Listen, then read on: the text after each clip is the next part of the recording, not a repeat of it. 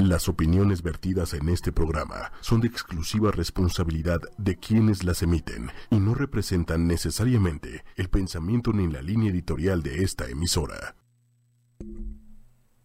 Buenas tardes, humanos, humanas, bienvenidos a Humanamente. ¿Cómo están todos por allá? Conectados para empezar su programa sobre la ciencia de la psicología. Aquí les habla Carla Fernández. Buenas tardes. Buenas tardes, José. Hola, ¿qué tal, Carla? Como siempre, muy contento. Bueno, ¿cómo estás? Muy bien, Aquí me salió el texto en automático. siempre me preguntas cómo estoy y siempre digo lo mismo, pues porque siempre estoy bien. ¿Cómo, ¿Cómo estás? Muy bien. Yo también estoy muy bien. Aquí contentos de, de conectarnos. Pues el día de hoy es interesante porque siempre les decimos que un- en Humanamente hablamos sobre lo que todo el mundo ha oído hablar, pero nadie sabe con certeza. Pero el día de hoy vamos a hablar de un tema del que nadie ha oído hablar. Y, y por eso pues es tan interesante. La psicología es tan vasta, es tan amplia, es un crisol de, de temas humanos y, y- de interacciones con, con otras personas y con el cuerpo y con el cerebro y, con las emociones y las conductas, pero pues el tema de hoy es muy distinto y pues obviamente espero que les interese al igual que a todos nosotros.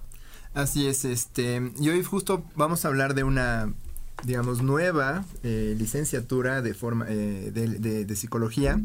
Y, nos, y, cuando yo me enteré que, que se estaba abriendo esta nueva licenciatura, yo me pregunté, bueno, es que, ¿cuántos apellidos le podemos poner a la psicología? O todos hemos pensado en un montón de enfoques o especialidades, porque al final pues, sí es la ciencia del comportamiento humano, y eso implica tanto las dimensiones biológicas, ¿no? Pero también sociales, culturales, es digamos que atraviesa todo lo que tenga que ver con la actividad humana y por supuesto pues se puede ver desde distintos enfoques. Podemos enfocarnos en las interacciones, está la psicología social, en los procesos de aprendizaje pues está la psicología educativa, en el tratamiento, la atención de los trastornos mentales está la psicología clínica, eh, la psicología bueno experimental que luego tiene aplicaciones en la química, o sea hay muchísimas vertientes muy vastas y siento que cuando salimos de la licenciatura como que luego no sabemos bien para dónde tirarle. Y, además nos enfrentamos al lugar común de pensar que pues todos los psicólogos son psicoanalistas freudianos, ¿no? Sí, es, es chistoso como con cualquier persona con la que hables sobre su terapeuta o sobre psicología, nadie sabe ni entiende quién estudió qué y qué tipo de psicólogo hace qué. Es muy difícil, la verdad es que tristemente no hay una guía for dummies de toda la psicología este muy muy concreta porque la psicología es tan tan vasta que es muy subjetiva a veces, ¿no? Y pues obviamente eso hace que sea a veces complicado de clasificar y de empaquetar, ¿no? Exacto. No es tan fácil este dividir así como el tema del dinero, contabilidad, finanzas o administración, no no no es tan sencillo. La psicología siempre este tiene cosas del psicoanálisis, tiene cosas de, como decía José, tiene cosas de, de la conducta de la persona, tiene cosas de trastornos, de, de la parte de, de patología o enfermedad mental, ¿no? Hay mil formas Exacto. y, y- y- y aspectos para ver la psicología, pero el día de hoy justamente pues es, es un enfoque muy novedoso del que vamos a hablar del día de hoy, ¿no? Exactamente, y bueno, al final del día también es fascinante cómo se permite la interdisciplina, ¿no? Y es algo que, bueno, viendo el plan de la licenciatura biomédica, que es la que vamos a hablar el día de hoy, pues promueve mucho la interdisciplina, porque sí, al final también nos servimos de las neurociencias, ¿no? Eh, nos servimos de las matemáticas, nos servimos de la sociología, nos servimos de la economía y montones de cosas. Entonces, creo que los tiempos demandan que los psicólogos también salgamos de la formación mucho más preparados, con planes más actualizados, y que a veces también eh, nos eh, enfrentemos esta idea de que somos una ciencia gentil, una ciencia blanda, un humanismo como muy a veces basado en la palabrería y, y a, y a veces cuesta trabajo defender que es una ciencia dura, que es una ciencia que también tiene protocolos experimentales, ¿no? A veces como que yo me acuerdo con mis amigos ingenieros decían que pues mi trabajo era hacer manualidades o hablar a la gente de su mamá y esas cosas. No, pero José, tu trabajo es estar en un podcast todos los miércoles. Así es. siempre, siempre nos dicen este, a José y a mí, ah, no, pues tú, tú tienes un podcast, estás en lo del radio, ese es tu trabajo.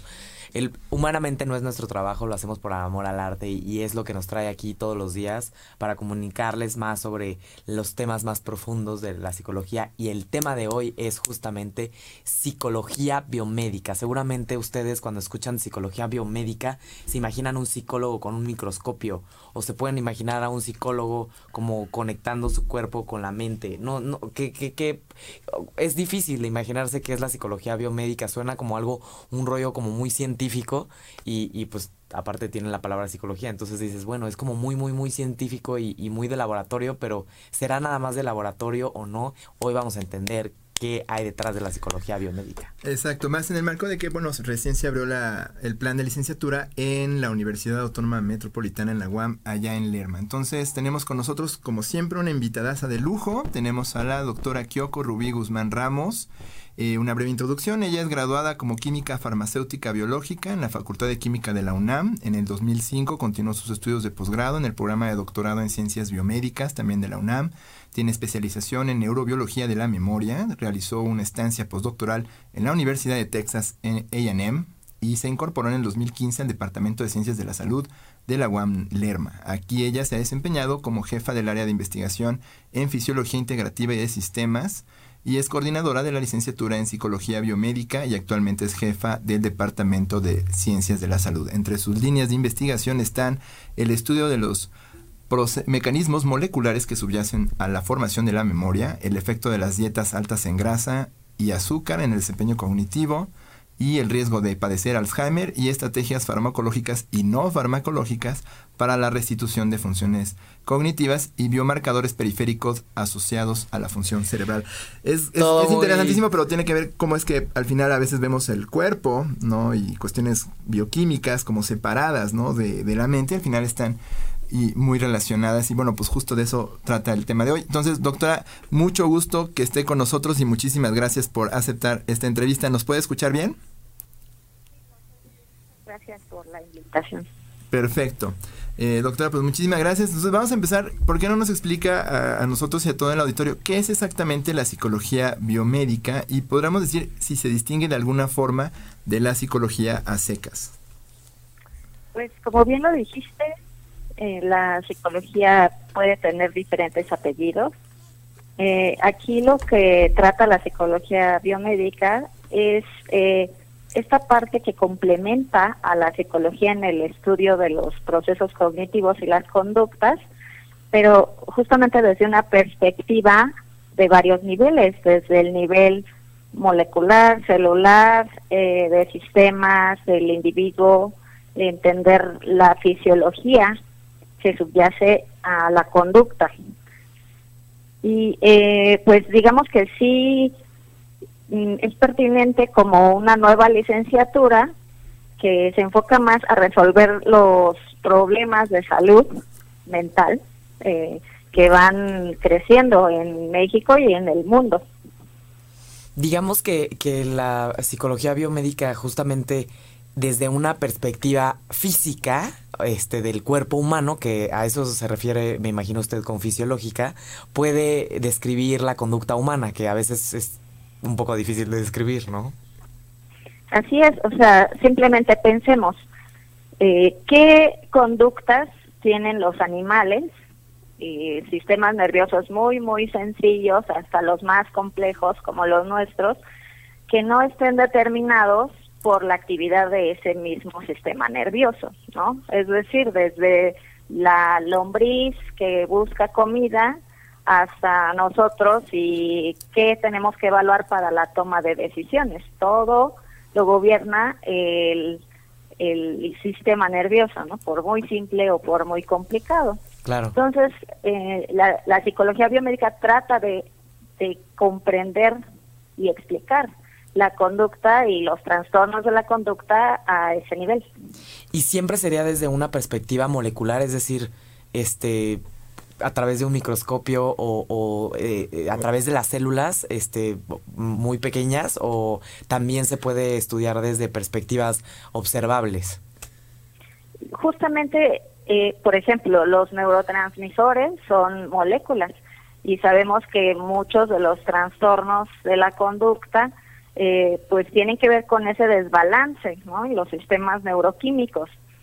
Entonces nos referimos mucho al tal vez a esa regulación de moléculas, probablemente incluso al efecto de la desnutrición en, en el funcionamiento del cerebro, ¿no? Te faltan ciertos nutrientes como vitamina B12, por ejemplo, que afecta a tu desempeño. Entonces, desde esos niveles de cómo bioquímicamente pueden afectar esas moléculas a tu funcionamiento.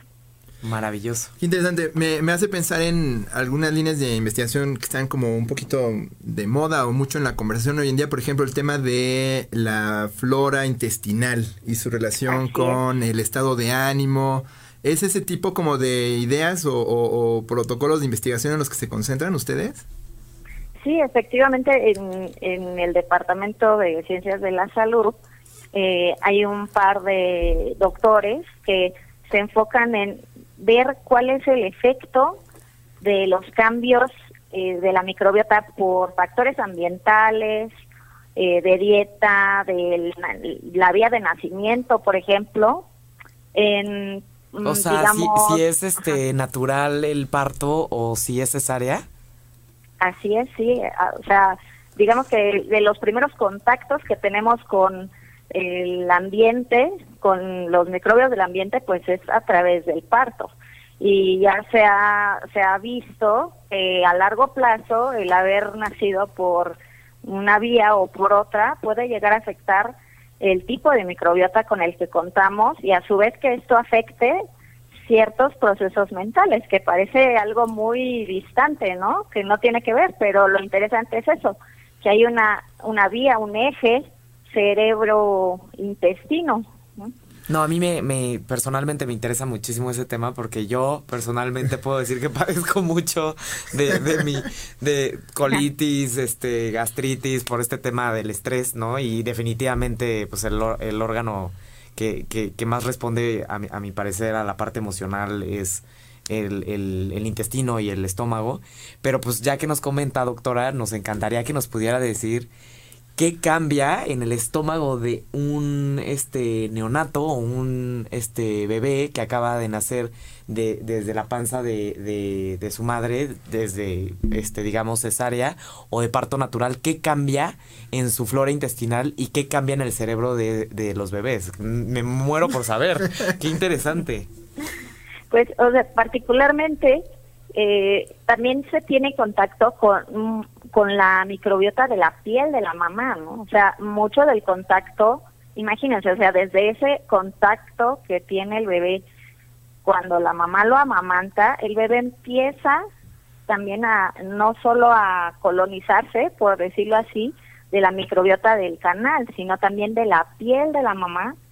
Entonces, eh, cuando el, el bebé está en desarrollo, eh, digamos que es un campo fértil para, eh, ahorita que no tiene defensas, empezar a colonizarse ya sea de bacterias que llamamos buenas o bacterias, malas.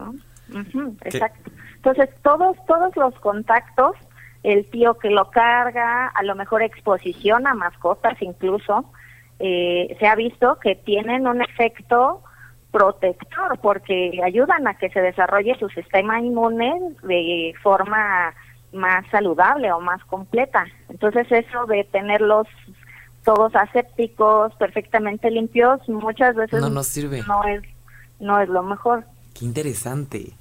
Y, y usted, por ejemplo, que sabe un poco sobre este tema, ¿recomendaría qué tipo de parto para los microbios positivos o los buenos microbios de nuestros estómagos? si, hay que tomar pulque o...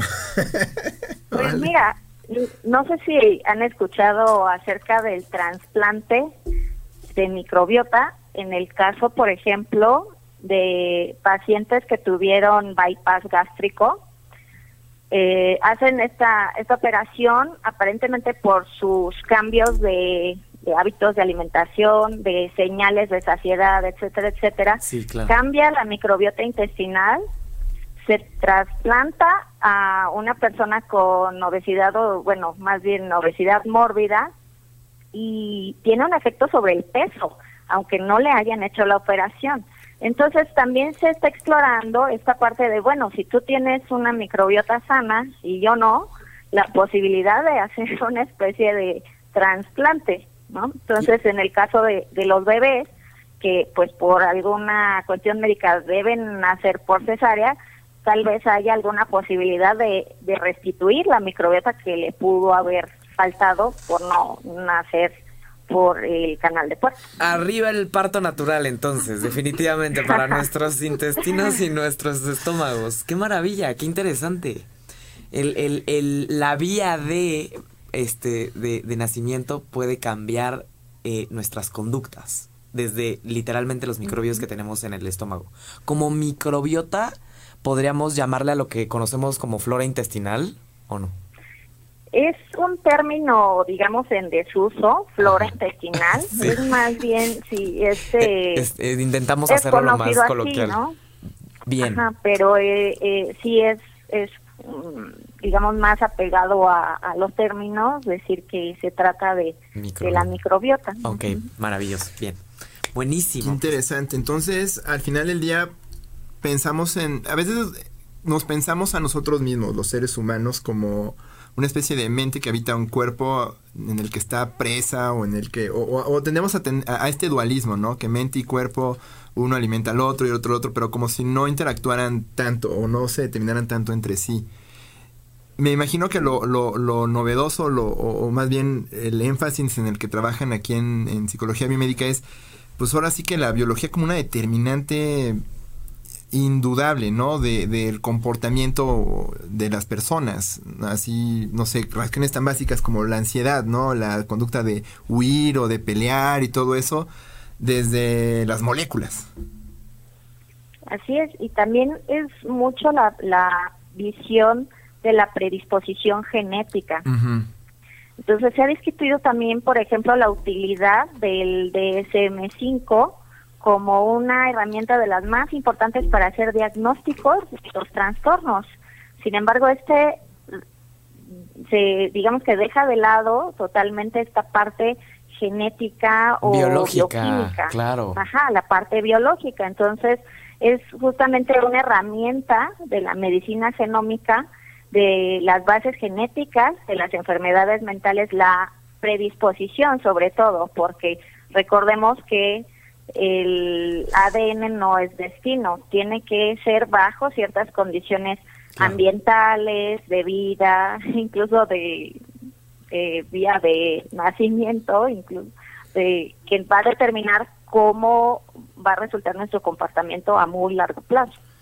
Bueno, y esto nos hace pensar en las aplicaciones de, este tipo de, de cosas. Por ejemplo, ya una vez que eh, estudiamos el tema de la microbiota, ¿qué tipo de recomendaciones o qué tipo de, de intervenciones podrían surgir de, de este enfoque? Por ejemplo, recomendar mejor alimentación o cirugías específicas o medicinas personalizadas basadas en tu perfil genético. O sea, como que eh, hacia dónde le tira una vez que vamos a- de la, de la- del estudio a la aplicación de, de este tipo de, de- de investigaciones. Pues justamente como e- estos problemas de, de salud en general y de salud mental en particular se atacan multidisciplinariamente, ¿no? Ujú. Interdisciplinariamente. Entonces, imagínate un grupo de trabajo en el cual tú ves al psicólogo para el apego al tratamiento de la diabetes tipo 2, Ujú. pero también tienes que ver al nutriólogo y también pues tienes que ver al internista, ¿no? Al endocrinólogo. Al Entonces, claro. realmente ahora ya se reconoce que los problemas de salud pues son integrales y ahí es donde el psicólogo biomédico por su formación tan cargada hacia comprender la biología pues va a ser mucho más fácil insertarse en estos grupos multidisciplinarios. Qué buena onda, porque generalmente vas y nomás tratas como una parte de tus padecimientos, ¿no? No, pues me duele la espalda y estoy de malas, ¿no? Entonces dices, bueno, si trato la espalda se te quita estar de malas, pero igual estás de malas por muchas otras cosas, ¿no? Entonces me imagino que la idea es, bueno, ver a la persona como un todo y, decir, oye, pues mira, vamos a tratarte esto y esto y esto y esto para que pues, tú te sientas mejor en un sentido más completo. Sí, así es, ¿no? Digamos que eh, la virtud de este tipo de formación híbrida entre la parte del estudio de la conducta, de la observación y de la comprensión de la neurociencia o de la fisiología que hay detrás, es justamente poder eh, tener otras herramientas para el diagnóstico y para el tratamiento. Y doctora, ya que nos comentó este, este eh, pequeño ejemplo y muy interesante de cómo es que el cómo naces puede cambiar tu conducta a largo plazo simplemente por el tipo de microbios que tienes en tu estómago con la cesárea o con el parto natural, que obviamente nos parece súper interesante, ¿qué otro ejemplo de este tipo nos podría dar de cómo podríamos aplicar la, la psicología biomédica a poder observar conductas de una u otra forma en los seres humanos? Eh, pues la psicología biomédica también utiliza herramientas, como les comentaba, de tipo de diagnóstico genético. Mm. Entonces, eh, por ejemplo, para diferentes eh, tipos de depresión, por ejemplo, algunas que sean resistentes a fármacos, en donde pues sí se lleva cierto tratamiento, una terapia y además con el psiquiatra un tratamiento farmacológico, pero se ve que no hay resultados. Entonces, eso invita a que alguien que pueda juntar estos dos, estos dos elementos, pueda reconocer que tal vez le hace falta un estudio de otro tipo para determinar realmente cuál sería el mejor tratamiento, ¿no? Y no estar, digamos, a prueba y error en Del a ciegas, ¿no? hay otras herramientas, claro, sí. ¿Y, ¿Y, este tipo de estudios qué sería? Tal vez un estudio de algún órgano, como en este caso podría ser el estómago o algo del... del eh, al, la eh, nariz, ¿no? Yo alguna vez leí que había indicadores de esquizofrenia, ¿no? En, los, en la nariz o en los nervios olfatorios, cosas por el estilo. Bueno, sí, lo que se busca es tratar de hacer un diagnóstico lo menos invasivo posible, ¿no? Entonces estos estudios de predisposición genética, por ejemplo, algunos polimorfismos de transportadores de catecolaminas, eh, que se ha visto que poblacionalmente tienen eh, eh, mayor prevalencia de depresión o a lo mejor de esquizofrenia, etcétera, etcétera. Se trata de un estudio de sangre, prácticamente. ¿Y estos estudios genéticos por ejemplo, uno puede ir al Chopo o puede ir a un laboratorio polanco, que por cierto me dijeron que eran no tan buenos. este, cualquiera puede ir a... Quiero un perfil genético o en qué lugar te pueden dar una interpretación de estudios genéticos para tal vez entender por dónde va tu padecimiento, este, ya sea de depresivo, esquizofrenia, bipolaridad, este, ansiedad. Pues uh en el momento no hay, digamos, una validación de, a ver, vamos a encontrar este gen y vamos a determinar que este, tienes predisposición a la depresión, por ejemplo, ¿no? Porque justamente tampoco es tan reduccionista sí, el son asunto, demasiadas es una variables, combinación, demasiadas, claro. Pero si existe el interés o a lo mejor, no sé, dentro de los miembros de mi familia ya hay varios que les diagnosticaron esquizofrenia, etcétera, etcétera, hay eh, muchos protocolos en los institutos de salud pública que es lo que están buscando, incorporar sujetos que estén dispuestos a contribuir a que estos estudios se consoliden y ayuden a la detección incluso temprana, al diagnóstico certero, y ayudar pues al avance de la ciencia para que en un futuro esto se vuelva algo que se pueda hacer en el chopo. Ok, entonces todavía no podemos tener acceso a estudios genéticos únicamente en investigaciones muy específicas en los institutos, ¿no? Entonces sería desde la parte genética y, y desde la parte fisiológica. Así es, sí. Muy bien, buenísimo. Entonces, ya regresando a lo de la, a, este tema de la microbiota, porque pues definitivamente si, si, si la parte genética no puede ser todavía accesible para todos, pues obviamente todos sabemos que si tenemos interés en, en conocer nuestros antecedentes o, o tenemos no en, en, familia tal vez algo que se está repitiendo constantemente desde la la perspectiva, pues porque todo el mundo sabe, ¿no? El, el cáncer, la diabetes es muy, muy, este, hereditario o, o, más bien eh, te predispone a que si tuviste un familiar pues lo presentes. Pero de los trastornos no, de los trastornos mentales pues es muy variable no pero pues el, el tema por ejemplo de, de, del nacimiento de los de los este bebés ya sea en, en de manera natural o con cesárea qué conducta o qué cambios se han observado en la mayoría de los bebés que nacen este de modo natural a los bebés que nacen por cesárea. ¿Qué cambios específicos se han observado? Lo que se ha reportado es justo con este tipo de, de trastornos, digamos que llaman del neurodesarrollo, en toda esta parte del espectro autista, por ejemplo. Entonces, como saben, pues no hay una etiología clara, claro. ¿no? Hay algunas cosas muy, muy marcadas y otras por ejemplo, con el autismo funcional, pues sí apenas si se ve, ¿no? Pero aparentemente está relacionado a qué es lo que estuvo pasando incluso la madre durante... Ay.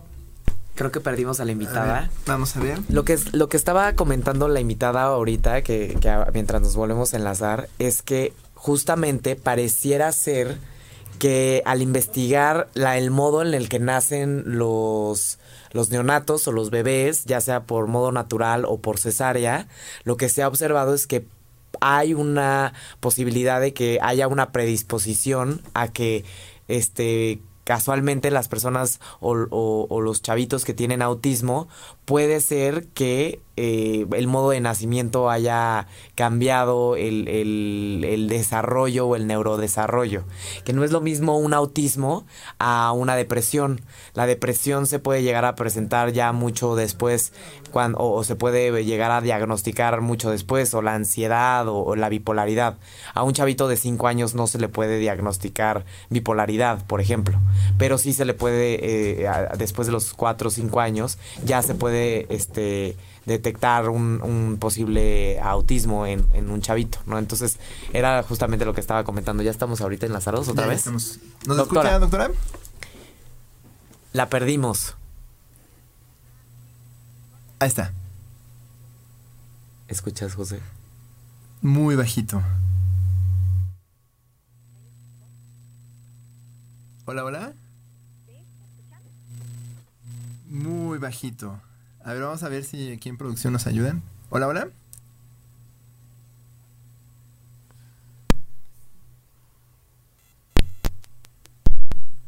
Bueno, mientras los invitamos a que escuchen el resto de los podcasts de la familia 8 y media, nos pueden encontrar en Spotify eh, como Humanamente 8Y Media. También estamos en www.8ymedia.com y también pues, nos pueden encontrar en Apple Podcasts, en Google Podcasts y todos los servicios donde usted obtenga sus podcasts frescos directos a su teléfono. ¿Ya nos escucha bien, doctora?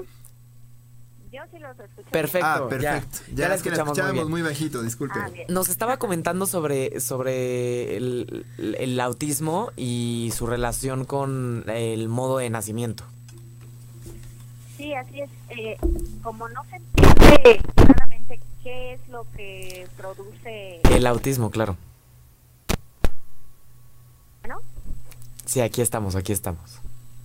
Ah, eh, lo que se ha tratado de, de buscar es alguna eh, situación ambiental desde el nacimiento, es decir, cuál es eh, la relación entre la vía de nacimiento y la probabilidad de desarrollar esta eh, enfermedad. Sí. Bueno, y, estos trastornos. Y pareciera ser que el parto natural disminuye la probabilidad de que tu hijo pueda presentar este padecimiento? Pues realmente como es muy nueva esta información, sí. recordemos que prácticamente en los estudios podemos encontrar una relación, pero no necesariamente es causalidad, causalidad. claro, que, que, que si ya, claro. Que, claro. que haya una relación eh, pero sí tendrían que pasar varios estudios longitudinales para ver también en qué eh, qué circunstancias estuvo la gestación de la mamá, eh, cuáles fueron sus sus primeras vivencias, si hubo estimulación temprana, etcétera, etcétera.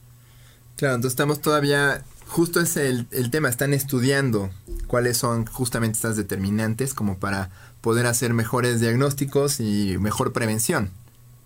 Así es. Perfecto. Ahora, volviendo al tema de licenciatura, ¿por qué crear un plan de licenciatura con un énfasis tan claro en las ciencias básicas y de la salud? ¿Por qué identificaron esta necesidad de formar licenciados con este nivel de especialización? Eh, pues justamente lo que personalmente yo vi durante eh, mi proyecto de estudio de neurobiología de la memoria eh, fue que eso le llamaba mucho la atención a los psicólogos. Sin embargo, llegando a este laboratorio, pues tenían poca información o poca formación acerca de la parte de biología. Y eh, también viendo la demanda de los especialistas en salud mental, eh, o sea, es, es interesante pensar que cada 100.000 habitantes en México tienen eh, 1.2 psiquiatras y 1.4 psicólogos. Entonces, realmente hace falta profesionales de la salud mental. Sin embargo, el ofrecer la misma formación digamos, muy enfocada a la explicación de la conducta, eh, sin las bases biológicas se nos hacía, este, pues digamos que perder una oportunidad de ofrecer algo nuevo a los jóvenes. Claro. Y doctora, usted por ejemplo, la neurobiología, que sería literalmente el estudio del cerebro relacionado con el comportamiento, los trastornos mentales, ¿no? Las emociones, este, los procesos cognitivos, la memoria, la atención, todo esto. La, la biomédica, como estaba usted mencionando, entonces le va a agregar todavía el componente biológico, o sea, todo el organismo completo este, con, con, eh, con, en relación con su entorno.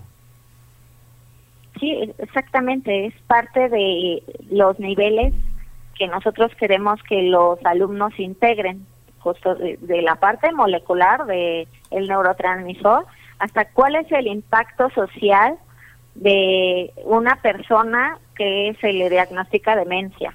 No es únicamente el problema del sujeto que tiene este este problema, sino es de su cuidador primario, de que el cuidador primario ahora tiene menor calidad de vida porque dejó su trabajo, dejó sus amistades, eh, disminuyó su ingreso, el estrés, etcétera, etcétera. Y eso cómo impacta al costo social, es decir, en atención de ya padecimientos más graves que incluso pueden ser, este, se pueden prevenir. Que sería también, por ejemplo, no sé, los hábitos de todos los días de, de cualquier persona, ¿no? Sí, así es. De hecho, es eh, la recomendación, como mencionabas, incluso un cambio de dieta podría ayudar a un cambio de humor. Por supuesto, eso no lo dudo ni un minuto. Siempre el, el si una persona va al psiquiatra, te, el psiquiatra te va a preguntar qué tanto comes, qué tanto duermes, y eso todo tiene que ver con la biología, no tiene nada que ver con, con lo que pensaríamos que son las emociones, pero está totalmente relacionado, ¿no? Sí, efectivamente, o sea, tan solo, por ejemplo, se ha encontrado una relación en qué tanto duermes o en la falta de sueño con eh, tu índice de masa este corporal, o sea, qué tanto vas a desarrollar obesidad, por ejemplo. Entonces, ¿cómo va a tener que ver mi desregulación del ciclo de sueño, que me desvelo o tengo insomnio o me despierto varias veces con que yo acumule grasa. Entonces parece algo también muy lejano, pero no, efectivamente todo interactúa. Y por ejemplo, una pregunta, hablando específicamente de este tema, ¿no?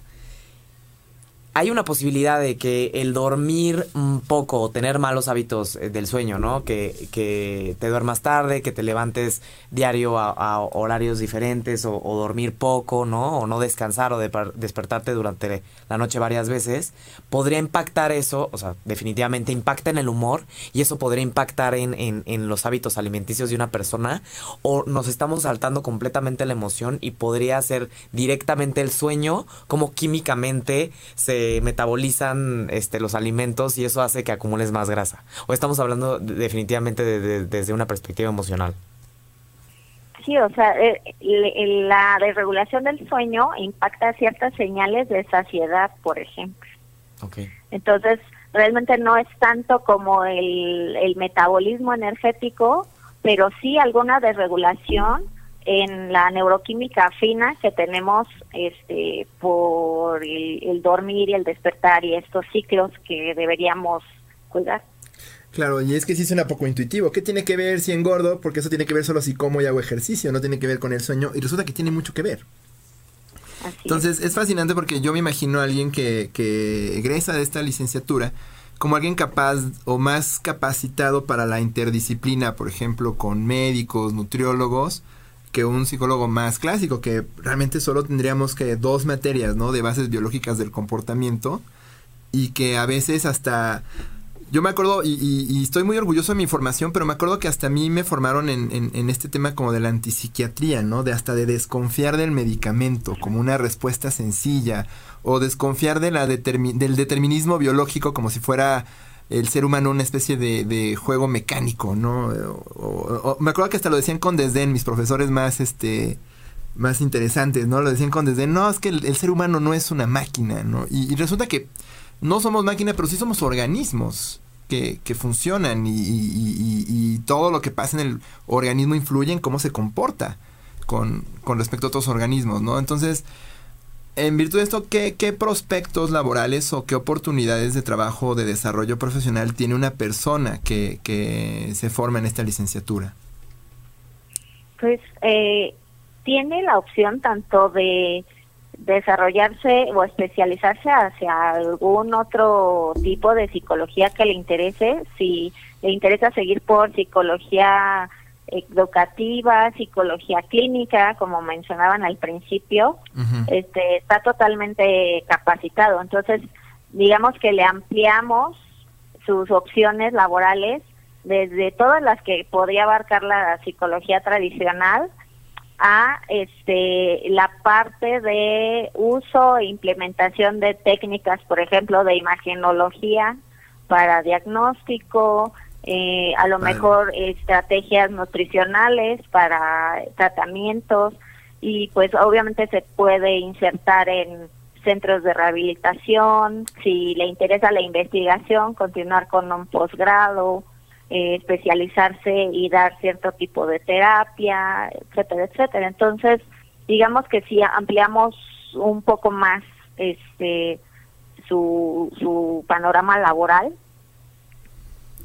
Buenísimo. Padrísimo, sí. Incluso está padre que hasta te perfilen para una carrera en la academia, ¿no? Porque si hace falta más gente que trabaje en laboratorios, que se encargue de, de la investigación básica y que tenga como pues, este interdisciplina, ¿no? Eh, enraizada en su ADN laboral. y digamos, ¿qué debe, qué sí debe y qué no debe esperar una persona interesada en esta licenciatura en psicología biomédica? Pues mira, me ha tocado eh, que algunos alumnos consideran que la psicología biomédica es eh, psiquiatría, pero de menos años. Ah. Entonces, pues lo, que esperan es justamente poder recetar no, no, no, este, y ser como no tener que cursar medicina ni psiquiatría y ya estar habilitados para eso es como la, la percepción equivocada más constante encontrado. Sí, no, no. Aquí no, mijito, eso no vienes a hacer acá, ¿no? Entonces, vas a poder trabajar con un psiquiatra, pero no vas a poder recetar. ¿Y qué sí debe esperar en ese caso? O sea, no, no, no debe esperar que pues, lo habiliten como para medicar, pero ¿qué sí debe, qué sí puede esperar? Más en el día a día de la carrera pues eh, efectivamente relacionar todo el tiempo eh, función con social, con mm. la parte social. O sea, pasamos por la, el organismo, su interacción con el ambiente y el impacto que eso tiene en, en el entorno con sus pares, con los demás. Aquí, justamente en la UAM Lerma, eh, apostamos por la interdisciplina, por la transdisciplina. Entonces, incluso hay algunos proyectos en los cuales interviene el Departamento de Ciencias Ambientales con el Departamento de Ciencias de la Salud, ¿no? O políticas públicas con ciencias de la salud. Padrísimo, sí, igual hasta encuentran, no sé, si la exposición a ciertos contaminantes del aire afectan el desempeño académico de los niños o cosas por el estilo, ¿no? Así es, sí, exactamente. Y por ejemplo, el, en, en caso de, de su experiencia que habló o estudió más bien mucho sobre el tema de la dieta alta en grasa y azúcar y cómo se puede relacionar en, en el en el riesgo de, de padecer Alzheimer's. Obviamente no quiero acabar el programa sin preguntarle qué tanto una dieta alta en grasa puede afectar en el desarrollo o en qué tanto evoluciona la enfermedad este de, que afecte en la memoria. Pues recordemos que los la mayoría, la gran gran mayoría, más del 95% de los casos de Alzheimer son lo que llaman esporádicos, es decir, no hay un factor genético como los que mencionábamos antes, de, bueno, si tú tienes esta mutación, tu familia tiene esta mutación, tienes una alta probabilidad de padecer Alzheimer. Entonces, la mayor parte de los casos es una mezcla de factores, como el cáncer. Entonces, eh, obviamente de las, las variables ambientales que nosotros podemos modificar es la alimentación, ¿no? Junto con el estilo de vida, el ejercicio y sí se ha encontrado una, una fuerte relación contra padecer obesidad, diabetes tipo 2 y el, riesgo de desarrollar demencia tipo Alzheimer o demencia vascular. Súper, entonces definitivamente se vuelve a, a, confirmar que una buena alimentación, que una buena alimentación no es dejar de comer y no comer nada, ¿no? O comer todo puros vegetales porque necesitamos de todo, ¿no? una, una dieta balanceada nos puede ayudar justamente en todo nuestro organismo, no nada más en la grasa o no la grasa, nos afecta en el cerebro, en los órganos, en todo. Así es, sí, la dieta realmente es de lo que nosotros podemos influir más, nosotros decidimos qué comemos, qué nos metemos a la boca. Como, como decía, era Hipócrates, ¿no? Que tu comida sea tu medicina. Sí, por supuesto, o sea, es, es integral, como ustedes mencionaban, ¿no? Una aproximación desde diferentes frentes, estilo de vida, hacer ejercicio, cambio de, hábitos alimenticios. Y, en algún sentido ustedes podrían, por ejemplo, eh, que esté el psiquiatra medicando, el psicólogo eh, trabajando el, la parte clínica o, o, la contención emocional o el trabajo de objetivos específicos, ¿no? Y, por ejemplo, el, el, psicólogo biomédico podría tal vez recomendar, no, pues deberíamos de acompañar este medicamento con X o podríamos cambiar este medicamento porque se ha visto que para personas que tienen esta y estas y estas este, características tal vez no le va a ser tan, tan funcional o cuál sería, por ejemplo, en un caso, pongamos un caso de una persona que tiene depresión. Este, está respondiendo bien al tratamiento, pero no se ha rehabilitado por completo, ¿no? Porque sabemos que también la depresión puede, eh, puede ser un, un, padecimiento crónico y está yendo con el con su terapeuta, está este tomando su medicamento, pero pareciera ser que no está respondiendo del todo bien, que ya nos había comentado un caso parecido. Si se involucra un, un psicólogo biomédico en ese momento, ¿qué podría recomendar? Eh, considerando que ya tiene toda la información del paciente con respecto a sus marcadores biológicos, ya sabe cuánto pesa, ya sabe su estilo de vida, ya sabe qué come, ya sabe cómo duerme.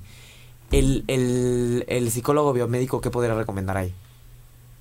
Ahí tendría el, psicólogo biomédico que analizar esta parte integral y también determinar no necesariamente cuáles son los cambios nutricionales que él decidiría, sino el trabajar junto con el nutriólogo y decirle, bueno, es que no solamente necesita comer tres veces al día, que bueno, sabemos que en la depresión pues puede variar entre o que no que disminuya pierde el apetito exacto, o, aumenta. come, exactamente no entonces es, es mucho el, el trabajar junto con los demás eh, profesionales de la salud. Entonces el psicólogo biomédico tiene esa visión integral. O sea, a lo mejor el nutriólogo dice, este, bueno, ¿qué comes? Hazme tu diario de alimentos, pero no le pregunta cómo duermes, ¿no? Y como tú dijiste, el psicólogo biomédico se le va a prender el foco de decir, a ver, dame tu diario de alimentos, dime cómo duermes,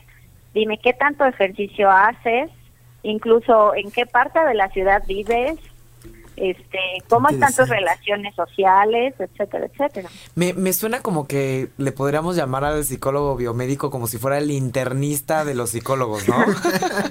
el internista, eh, pues es el médico que sabe un poco sobre todo el, el cuerpo desde una perspectiva médica, como un sistema, como que el hígado afecta a la circulación, la circulación, la respiración, la respiración, todo esto tiene impacto en el cerebro, en, en nuestro sistema nervioso, ¿no? El internista esa, tiene esa función. Parecería ser que el, psicólogo biomédico es el, el, el, psicólogo que justamente eh, va a conectar todos los factores, tanto sociales, porque pues obviamente en la psicología ya tendríamos que involucrar también el lo de afuera, ¿no?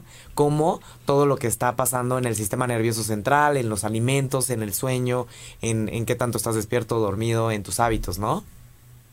Sí, así es. Digamos que eh, son estas nuevas carreras, por ejemplo, física biomédica, ingeniería biomédica, ahora psicología biomédica. Entonces, sí, sí, ya se ha reconocido que los problemas de salud son multifactoriales. Entonces, ¿por qué un solo profesional de la salud se tiene que encargar de eh, arreglarlos? Y un eh, psicólogo eh, biomédico podría, por ejemplo, atender directamente a un paciente que tiene problemas de depresión? Sí, claro. Bueno, estaría este habilitado para, digamos, tener ese primer encuentro, pero incluso, o sea, en la, la psicología tradicional, pues se recomienda que haya especialización después de la Siempre, por supuesto. si quieres dedicar a eso, claro. Muy bien, muy bien. Buenísimo. Súper. No, pues la verdad es que, doctora, ya que aprovechamos aquí, el morbo me está matando, necesito preguntarle, sé que tal vez me, me voy a salir un poquito de, de, de contexto, pero... ¿Qué opina de los probióticos? Seguramente usted sabe algo, lo necesito saber. Y yo creo que un tema de probióticos es totalmente este tema que puede ser un mito y una realidad. Cuénteme, doctora, usted ya considero. ¿Estás tomando probióticos? No, no estoy tomando probióticos, pero tengo amigas que los toman y la verdad es que ah, ah, creo que sí necesitábamos saber si, si funcionan o no, porque si funcionan los voy a empezar a tomar y creo que no hay nadie mejor que usted que nos diga, ¿los probióticos realmente nos ayudan en nuestra flora intestinal o no? Díganos, por favor. Sí, por supuesto. O sea, no es solo tomar los tradicionales probióticos, sino, por ejemplo, incrementar el porcentaje de fibra en la dieta. O sea, de nada sirve que uno se tome su probiótico, para no decir marcas, y eh, consume un chorro de azúcar, refrescos, papas, esperando que el probiótico le resuelva la vida. El probiótico necesita un sustrato para trabajar y colonizar de bacterias buenas que nos ayuden. ¿Qué es lo que dice? No sirve de nada tomártelo y si cae y no hay esto que, que comentaba usted para colonizar, pues va a caer y, y, se va a ir así como llegó. Tenemos que poner el... Eh, es como si fuera un, un campo, ¿no? Hay que primero poner bien la tierrita y las Hay que ponerle abono. Para después ya aventar el probiótico y a ver si funciona, ¿no? Sí, así es. O sea, es un cambio integral también, ¿no? Y de nada sirve eso si además no hacemos ejercicio, ¿no? Buenísimo. No, porque luego quedamos muy, muy fácil en esta trampa de que, ah, pues mira, tu problema es que no comes, este, o, o comes mucho pan. Y entonces nos quedamos con que es solo un ingrediente, ¿no? Que es algo que yo veo pasa mucho con algunos coaches de salud, ¿no? Que se limitan a decir, ah, no, tu problema es que comes huevo. Si tú quitas el huevo de tu dieta, vas a ver que todos tus problemas se resuelven, ¿no? Ah, no, tu bronca es que comes mucho pan. Bájale al pan y vas a ver que todos tus problemas se resuelven. Y entonces tenemos como estas balas mágicas, ¿no? Eh, yo imagino que hay que evitar ese tipo de reducciones.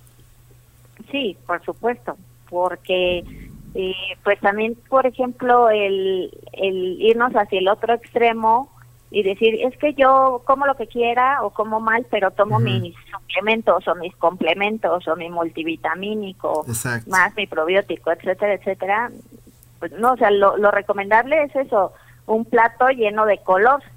O sea, mientras más color tenga el plato, Claro, mientras más equilibrio. variedad haya, es mejor. Y por ejemplo, ya abusando de su confianza, Pues mi hamburguesa tiene blanco de la, de la mayonesa. No, no es cierto, no es cierto. el, el, y las vitaminas en general, las vitaminas, por ejemplo, que venden en, en GNC, vitaminas, por ejemplo, Los suplementos, ¿no? los suplementos alimenticios, pero, pero no los suplementos, este, digamos, estos que venden en la abejita, sino más este tipo de suplementos que venden en GNC, no sé, que, que son, pues, literalmente desde omega 3, eh, lo que sea para, para optimizar el, el funcionamiento de nuestro organismo.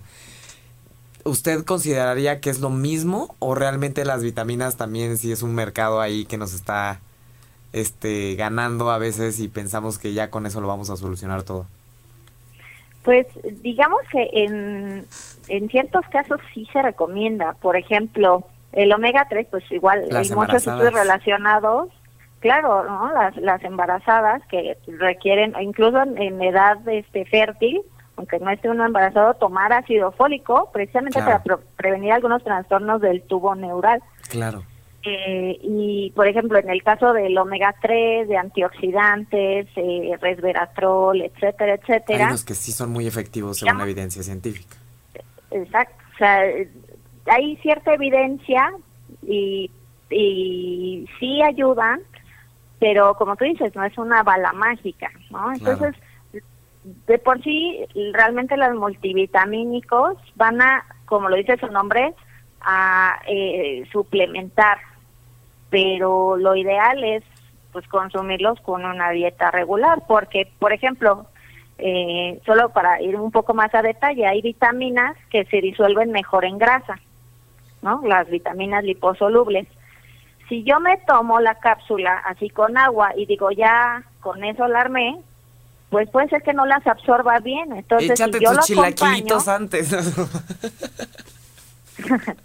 Con un aceitito, ¿no? Claro, o sea, digamos, bueno, con a lo mejor huevo, que es alto también en grasa, ¿no? O Me tiene que dar algo una con clase, doctora, aceite de porque no sé. oliva, Aceite o de con oliva, aguacate, algo, o sea, digamos que por eso es que se recomienda que sea una dieta integral, porque también la absorción de esos nutrientes se va a potenciar. Buenísimo. Perfecto. No, pues muy interesante. Muy, muy interesante. Siguiendo sobre esta línea, ¿qué otras, más allá de todo lo que nos ha dicho, que han sido unos temas interesantísimos, qué otras líneas de investigación o tópicos son los más novedosos o interesantes que estudian actualmente allá en la facultad? Pues uno mira, que le entusiasme mucho. Ay, perdón. hablando de la microbiota, hay un, eh, un profesor que tiene una línea de investigación que estudia la sociabilidad y la microbiota. Es decir, su, su hipótesis es que eh, uno a lo mejor eh, puede ser más empático o comportarse de forma más altruista si comparte microbiota. ¿Cómo? O sea, si yo, si la persona que tengo enfrente y yo tenemos una microbiota similar o compartimos algún microbio, ¿puede que seamos más compatibles? Más o menos por ahí va. Ajá, ajá, eso es lo que está tratando de, probar, por ejemplo, en primates, en roedores, en comunidades aisladas, entre familias, por ejemplo. Claro, y tiene mucho sentido porque son personas que se enfrentan a un ambiente similar o que pasaron por experiencias similares, entonces es más Así probable que conecten. A Wow. ver, enséñame tu Wow. estómago y te diré quién eres. ¿No? No, o vamos a ver, no, una prueba de matrimonio, pues vamos a ver nuestros microbios a ver si somos compatibles. Si nos gustamos. Wow, qué, inter- qué interesante. Guau. No, no, padrísimo. ¿Alguna otra línea de investigación así como novedosa y, y- que nos tenga entusiasmados allá en la facultad? Eh, pues también estamos tratando de integrar esta parte de, de lo que llamamos reserva cognitiva, Ah, tanto en retraso de envejecimiento de eh, todo el cuerpo, de diferentes órganos, como el poder contender contra algún daño eventual, por ejemplo, un evento cerebrovascular, y ver qué estrategias eh, neurocognitivas podemos implementar para restituir esa reserva cognitiva que estuvimos construyendo durante décadas y que la rehabilitación sea más efectiva. Entonces, eso en conjunto nos va a dar como resultado un envejecimiento saludable, ¿no? Recordemos que, que la demencia no es natural, o sea, las personas, los adultos mayores tienen que con mantener sus funciones prácticamente intactas. No es normal eso de que está viejito y está chocheando. claro, pero pues es muy común. Lo que estamos viendo es que hay este accidentes vasculares, ¿no? Que, que pueda haber como un problema en la circulación o obviamente pues la contaminación, el estilo de vida, pues eso también puede impactar en el desempeño cognitivo ya en la edad adulta, ¿no? Y me, me imagino que lo que estamos buscando es qué podemos hacer desde ahorita para protegernos mejor, ¿no? De estas eventualidades. Sí, e, efectivamente el, la comprensión de qué parte de lo que decides hacer con tu tiempo en el día es lo que te va a afectar a largo plazo, porque a corto, pues uno se puede dar el gusto y comer lo que quiera, o no hacer ejercicio, o no hacer ciertas actividades sociales, pero a largo plazo es lo que va a repercutir en que tú alcances a, sobrepasar los 70 años, los 80. Sí, está padrísimo, es la licenciatura de los hábitos, definitivamente, y de cómo tu organismo y tu cerebro, que es lo más valioso yo creo que tenemos, este, obviamente para nosotros los psicólogos nos encanta el cerebro, ¿no? Este, cómo es que día a día podemos cuidar ese cerebro para que llegue este muy muy muy ágil y rápido a edades ya más adultas, ¿no? Sí, así es. Buenísimo. Pues muy bien. Pues la verdad, doctora, es muy interesante escuchar sobre esta licencia. ¿Cuánto tiempo tiene la licenciatura desde que se fundó? Tiene dos años. Todavía no sale nuestra primera generación. Es reciente, es reciente. ¿Cuánto dura? ¿Dos años? ¿Tres años? Cuatro. Eh, tiene cuatro. Cuatro años, bien.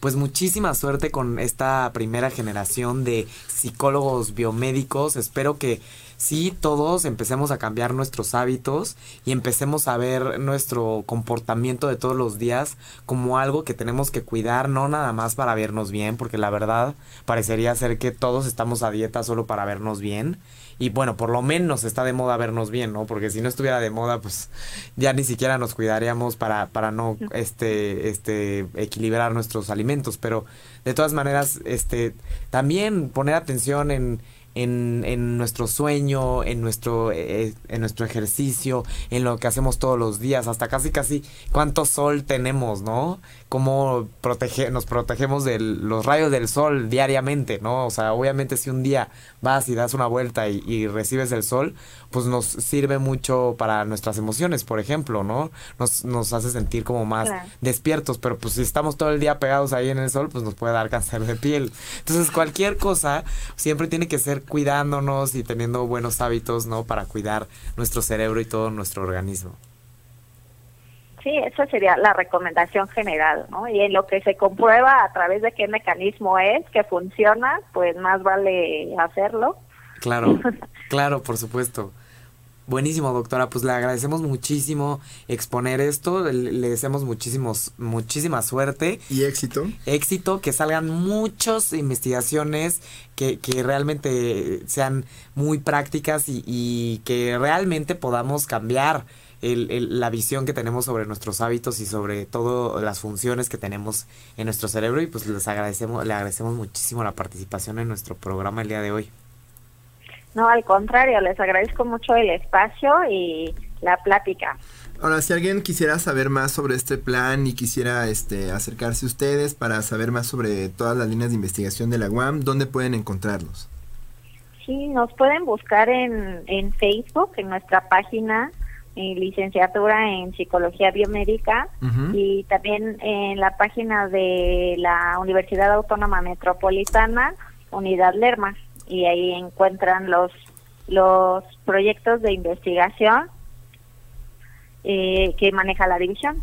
Perfecto, ahorita lo estamos compartiendo en la en, en, la liga del podcast, eh, los sitios que menciona, por si alguien que nos está escuchando, pues bueno, quiere acercarse a ustedes y conocer más sobre su plan de estudios y sus líneas de trabajo. Pues doctora, muchísimas gracias y un honor que estuvo con nosotros. Muchas gracias, doctora. Sí, al contrario. Mucha suerte. Mucha suerte y pues a todos los que nos escuchan también les agradecemos su tiempo. Como decía Chabelo, gracias por dejarnos entrar a sus hogares. a mí me daba miedo ver a Chabelo en mi casa. no, gracias por dejarnos entrar a sus hogares. Esperemos les haya gustado el programa de esta semana. Y, nos bueno, vemos el pues, próximo miércoles a las 6 de la tarde aquí en Humanamente. Cuídense mucho, nos vemos. Buena semana a todos. Chao.